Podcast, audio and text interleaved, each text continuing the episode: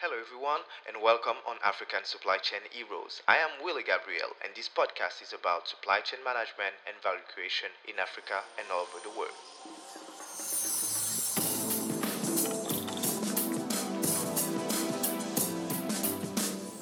Hi, my name is Jehiel Oliver. Thank, thank you for having me on the podcast.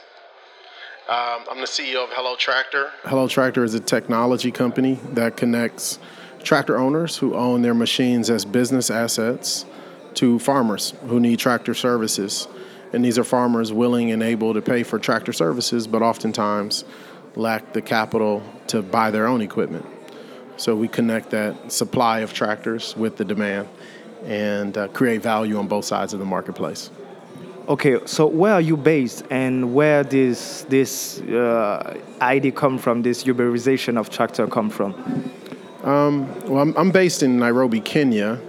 Uh, the idea uh, was born out of a need that we saw to support farmers uh, on the continent of Africa, but do it in a way that's uh, commercially sustainable and scalable. I think there's a ton of opportunities working with farmers on the continent, but oftentimes we think of farmers as a development story for donors um, and global aid. Uh, but what we saw as a company was an opportunity to support the farmers, but do it in a way that created enough value for them to keep them engaged and growing, uh, but then also adding value to the tractor owners, creating a win win uh, for bo- both parties. And I think uh, there's a ton of win win scenarios in African agriculture. Hello Tractor is exploiting one of the many. Can you tell us, please, uh, what is your background and uh, nowadays, uh, which are your clients? It's uh, internet based services. Do you have an application behind that? Uh, so, our clients um, are you know everybody from tractor manufacturers who buy our technology upstream to dealers who sell into the market with our technology, all the way down to the person who owns one or two tractors that wants to earn more money with their equipment. And the technology starts with a monitoring device that fits onto the tractor that gives the tractor owner full visibility into where their tractor is, how much work it completed to prevent fraud and misusage of the equipment. We also provide maintenance alerts and fuel fuel monitoring through the application. That's both web and mobile. And then we have a booking application that farmers can book tractor services from our tractor owner customers, uh, and that connection is made through an Android application.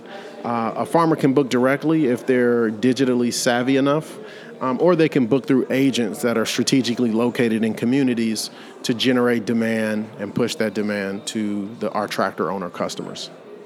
Okay, so one last thing. Uh, from your perspective, I would like to know first, since how long do you have this company, and from your perspective, what is the what is the future and the biggest challenge of this uh, industry that you are playing now?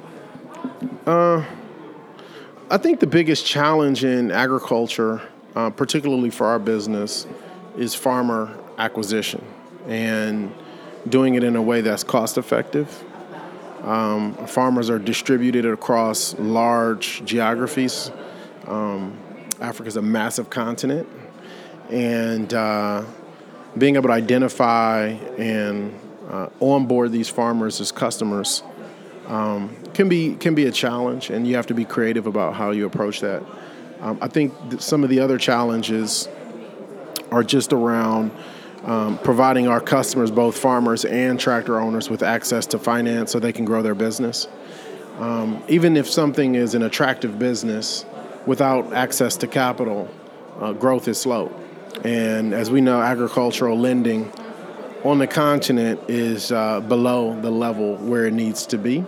So we spend a lot of time thinking creatively about how to crowd in more investment to grow both the tractor owner side of our platform as well as the farmer side something just passing me through. Uh, is the owner of the tractor have to go with the tractor, or who is driving the tractor, and how can you ensure the security of the material? Yeah, so oftentimes the owner of the tractor hires an operator. Our technology gives that tractor owner visibility into where their equipment is, because remember, it's GPS on the tractor now through our technology.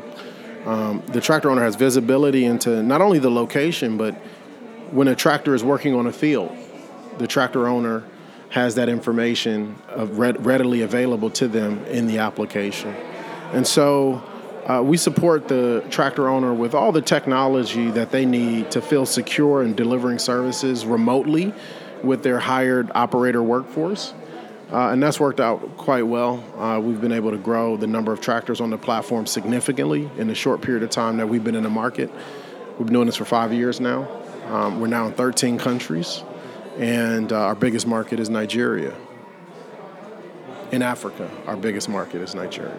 Only based in Africa? No, we're, we're moving into South Asia as well. Yeah. Do you have a lot of competition in this market? No, no. It's a massive market. I mean, no, not at all.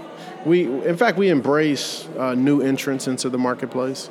We oftentimes look to partner with uh, entrepreneurs who are working on similar problems. Um, I think that's important, and uh, you know, we we really need to get away from this crabs in a barrel mentality on the continent. I think there's enough opportunity for hard, hardworking people um, with great ideas to take advantage and, and build successful businesses. And I think if we go at it together, we'll find more success collectively than any individual will find on their own. Perfect. Can you remind us uh, the company and the website? Where can we find you? So my name is Jehiel Oliver. The company is Hello Tractor. Uh, our website is www.hellotractor, H-E-L-L-O-T-R-A-C-T-O-R dot com. And uh, I can be emailed at Jehiel, J-E-H-I-E-L, at hellotractor.com. Thank you very much. Sir.